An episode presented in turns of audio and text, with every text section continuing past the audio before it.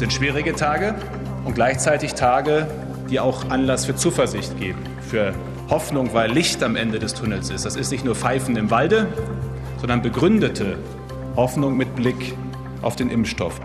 Ich wüsste so gern, ob das Gesundheitsminister Spahn selber glaubt, was er da sagt, denn gerade ist es doch ziemlich dunkel so Corona-technisch. Ja, die Zahl der Corona-Neuinfektionen hat nämlich erstmals die Schwelle von 30.000 Fällen innerhalb eines Tages überschritten. Viele Krankenhäuser sind ja bereits am Limit und das Wort Triage macht die Runde. Also, wen können wir noch behandeln und für wen reicht es nicht mehr?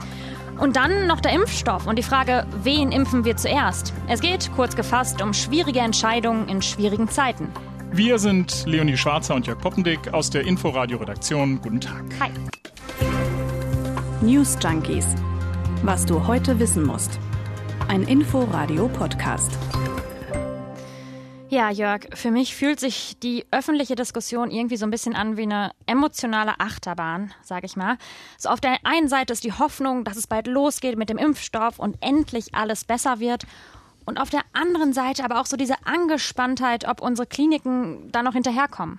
Und mit diesen Themen wollen wir uns deshalb heute auch mal näher beschäftigen. Zum einen geht es um die Frage, was passiert denn eigentlich, wenn die Kliniken nicht mehr hinterherkommen? Wie entscheidet man, wer an ein Beatmungsgerät angeschlossen wird und wer nicht?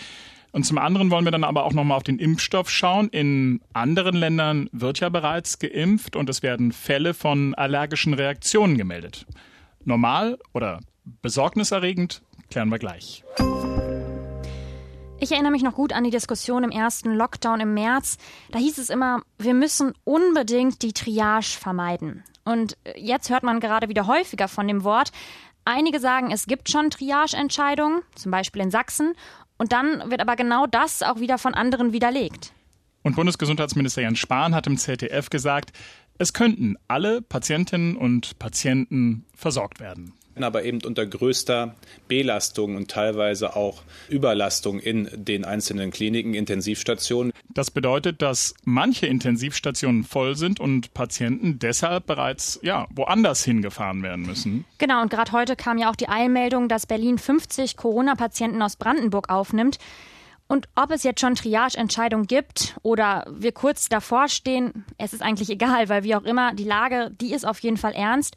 Und wir wollen uns deshalb jetzt mal anschauen, was bedeutet denn eigentlich genau Triage? Normalerweise. Da gehen wir in ein Krankenhaus und es ist klar, wenn jemand in der Notaufnahme neben mir sitzt, dem es deutlich schlechter geht als mir, dann wird er auch dringlicher behandelt. Wenn aber nun die Ressourcen begrenzt sind, wenn es zum Beispiel zu wenige Pflegerinnen und Pfleger gibt, zu wenige freie Krankenhausbetten oder Sauerstoffgeräte, dann, ja, dann müssen Behandlungsentscheidungen getroffen werden. Und am besten eben so, dass möglichst viele Menschen überleben. Und genau dann kommt die Triage ins Spiel. Das Wort, das kommt aus dem Französischen und heißt wortwörtlich sortieren oder auslesen, was es dann eigentlich auch bezeichnet. Und in der Triage wird entschieden, wem zuerst geholfen wird. Das gab es auch schon vor Corona. Zum Beispiel gibt es Triageentscheidungen bei Katastrophen oder auch bei Unfällen. Und jetzt gibt es eben Triage auch in der Pandemie. Und da steckt natürlich eine unglaublich schwierige Diskussion dahinter. Letztlich geht es um die Frage, wann ist ein Leben mehr wert als ein anderes? Und das ist vor allem erstmal eine ethische Debatte.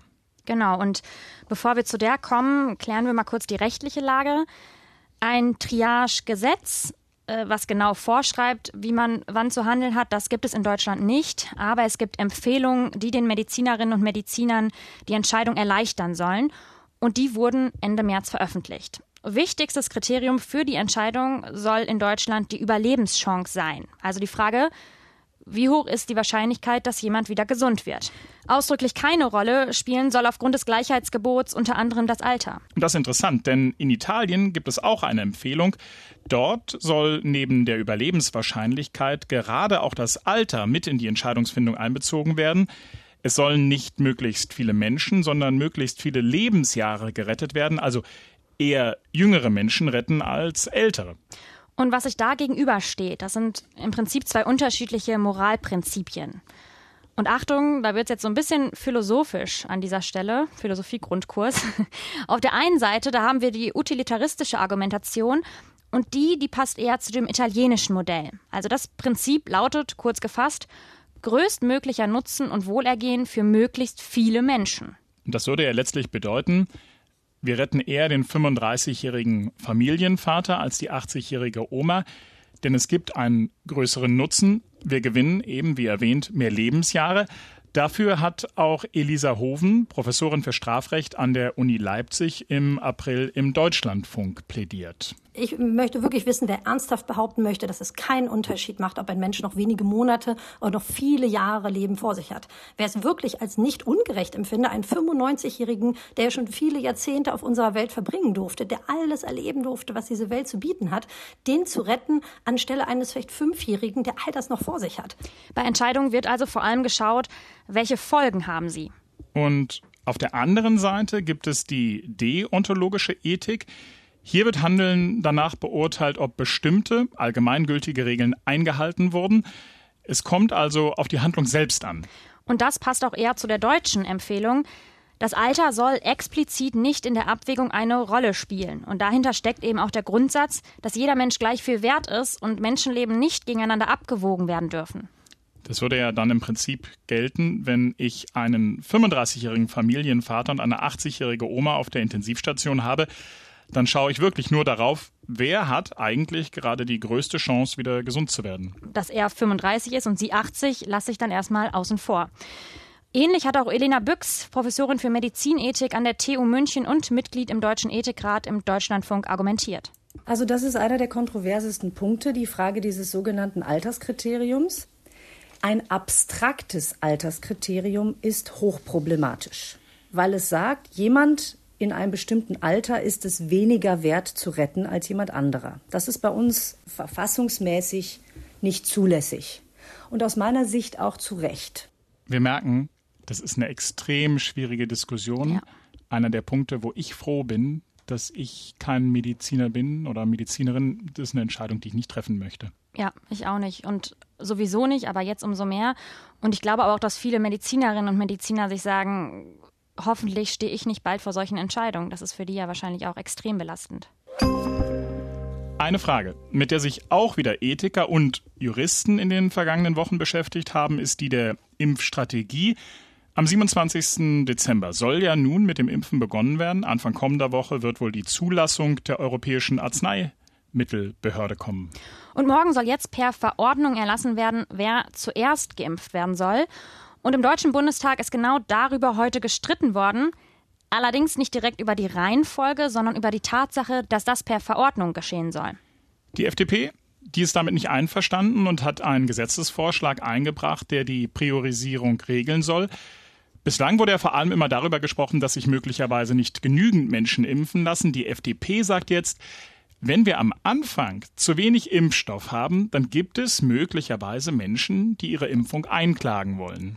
Die FDP-Abgeordnete Christine Aschenberg-Dugnus hat deshalb heute die Bundesregierung kritisiert und auch darauf verwiesen, dass die FDP ja nicht die einzigen sind, die ein solches Gesetz gefordert haben. Die Leopoldina, der Ethikrat, der Wissenschaftliche Dienst des Deutschen Bundestages, alle die können Sie nicht einfach so ignorieren und beiseite wischen, meine Damen und Herren. Und lassen Sie mich hier eines ganz deutlich sagen. Es wäre Ihre Aufgabe gewesen, hier einen entsprechenden Gesetzesentwurf vorzulegen. Der Deutsche Bundestag hat eine gesetzliche Grundlage mit dem dritten Bevölkerungsschutzgesetz gelegt. Sonst könnten wir ja gar nicht als Bundesregierung agieren. Und er hat in dieser Grundlage auch priorisiert. Der, der sich da eben verteidigt hat, das war Jens Spahn, der deutsche Gesundheitsminister. Wir beide, Leonie und ich, wir sind jetzt keine Juristen und können nicht wirklich einschätzen, ob das rechtssicher ist oder nicht. Ja, mal schauen, wann dann die ersten Klagen kommen. Aber an dieser Stelle vielleicht noch mal kurz zurück zu dem, was Spahn da als letztes gesagt hat, die Priorisierung. Genau, das wird jetzt morgen erlassen. Das meiste ist eigentlich schon klar. Wir fangen mit dem Impfen bei den über 80-Jährigen an und bei denen, die stationär in Pflegeheimen untergebracht sind. Das sind in der Summe in Deutschland mehr als 8 Millionen Menschen. Ja, und äh, nun erwartet Gesundheitsminister Jens Spahn bis Ende März zwischen 11 und 13 Millionen Impfdosen und das kann sogar ich jetzt ausrechnen, das ist nämlich einfache Mathematik. Jeder muss zweimal geimpft werden und das bedeutet eben auch, ja, mit dieser ersten Impfgruppe, da wird man im ersten Quartal noch nicht durch sein. Es sei denn, es wird noch ein weiterer Impfstoff zugelassen. Stimmt, ja. Bislang ist ja nur der Impfstoff von BioNTech und Pfizer am Start. Der wird ja in den USA und Großbritannien schon seit ein paar Tagen verimpft und jetzt gibt es die ersten Berichte über allergische Reaktionen. Ja, und was ist da passiert? Wir machen es am besten mal kurz konkret. Wir reden hier über drei Fälle, also einer in den USA und zwei in Großbritannien. Die wurden geimpft und dann kam es zu einer schweren allergischen Reaktion und die Mediziner, die sprechen davon Anaphylaxie die sich übrigens dadurch auszeichnet, dass der gesamte Organismus reagiert. Das heißt, mindestens zwei verschiedene Organsysteme sind gleichzeitig betroffen. Zum Beispiel Haut, Atemwege, Magen-Darm-Trakt und oder das Herz-Kreislauf-System. Und der Körper reagiert nach dieser Impfung meist sehr, sehr schnell. Und die britische Arzneimittelbehörde, die hat reagiert und empfohlen, dass wer in der Vergangenheit stark auf einen Impfstoff reagiert hat, also einen anderen, der sollte sich jetzt erstmal nicht impfen lassen. Sie haben aber auch gesagt, dass Lebensmittelallergien kein Risiko darstellen.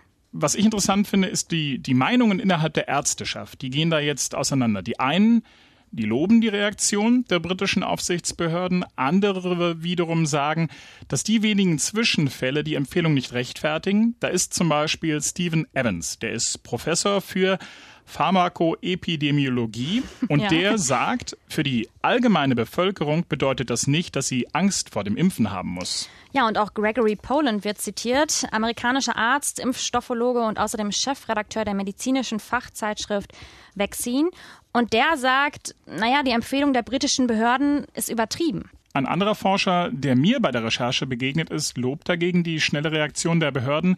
Der sagt, das Controlling funktioniert doch. Allerdings fürchtet er jetzt mögliche negative Konsequenzen der Bevölkerung. Also, dass jetzt einige eben sagen werden, na, da verzichte ich vielleicht dann doch besser auf die Impfung. Ja? Und das erklärt dann auch, warum viele Regierungspolitiker in den vergangenen Tagen sich immer wieder zu diesem Thema geäußert haben und dafür natürlich dann auch werben, sich impfen zu lassen, wie Jens Spahn und Forschungsministerin Anja Karliczek.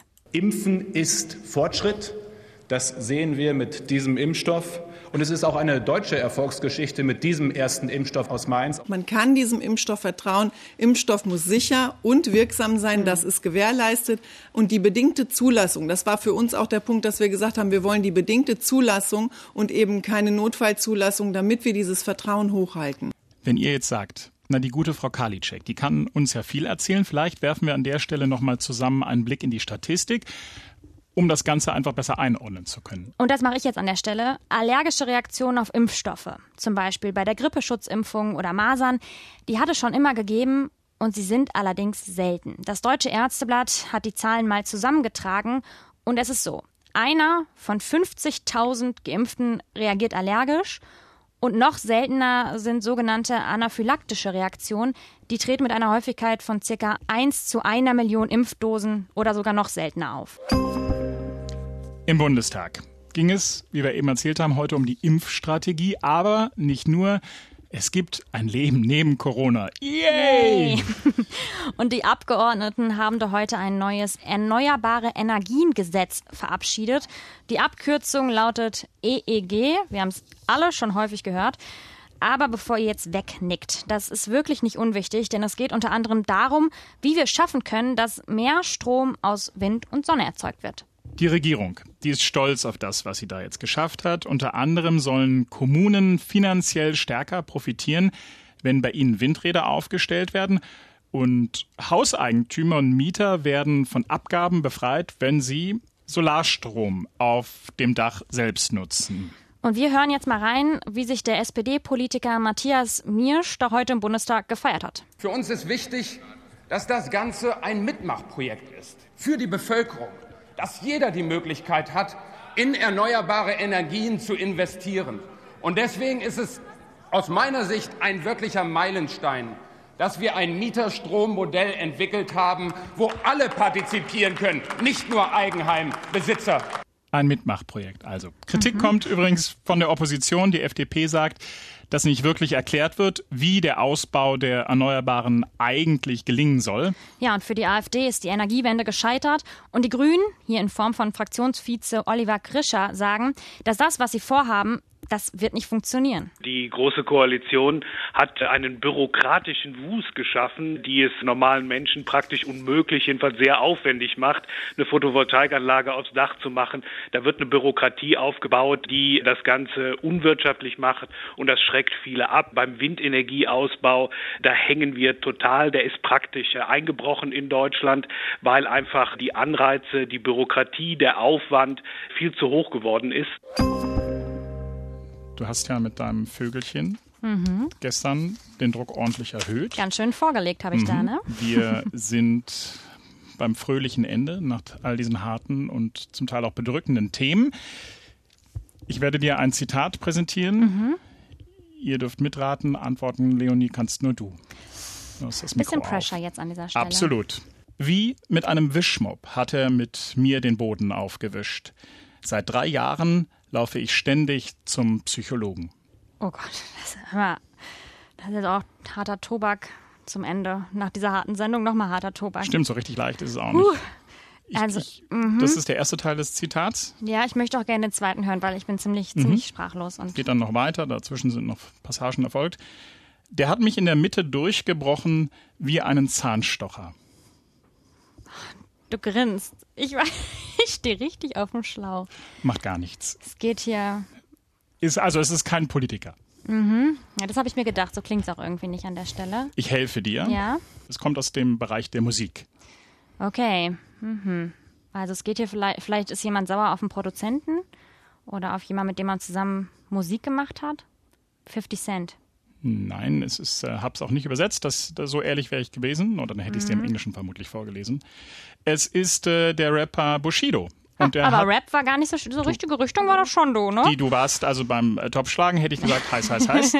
aber da sind wir ja nicht. Ähm, der steht, äh, der hat als Zeuge ausgesagt Ach. im Prozess gestern gegen seinen ehemaligen Partner und Clanboss Arafat Abu Chaka. Ich hörte davon, ja. Genau. Und da äh, hat er genau das gesagt. Wie mit einem Wischmopp hat er mit mir den Boden aufgewischt. Seit drei Jahren laufe ich ständig zum Psychologen. Der hat mich in der Mitte durchgebrochen wie ein Zahnstocher. Auf jeden Fall sehr, sehr bildstark. Ja. Diese Formulierung. Ich freue mich auf das Zitat morgen von dir. Wir freuen ja. uns über Feedback. Auf jeden Fall vielleicht auch Tipps an mich, welches Zitat ich da zum Ende der Woche nochmal raushauen kann. Vielleicht ein besonders fieses, schwieriges das würde mich doch freuen.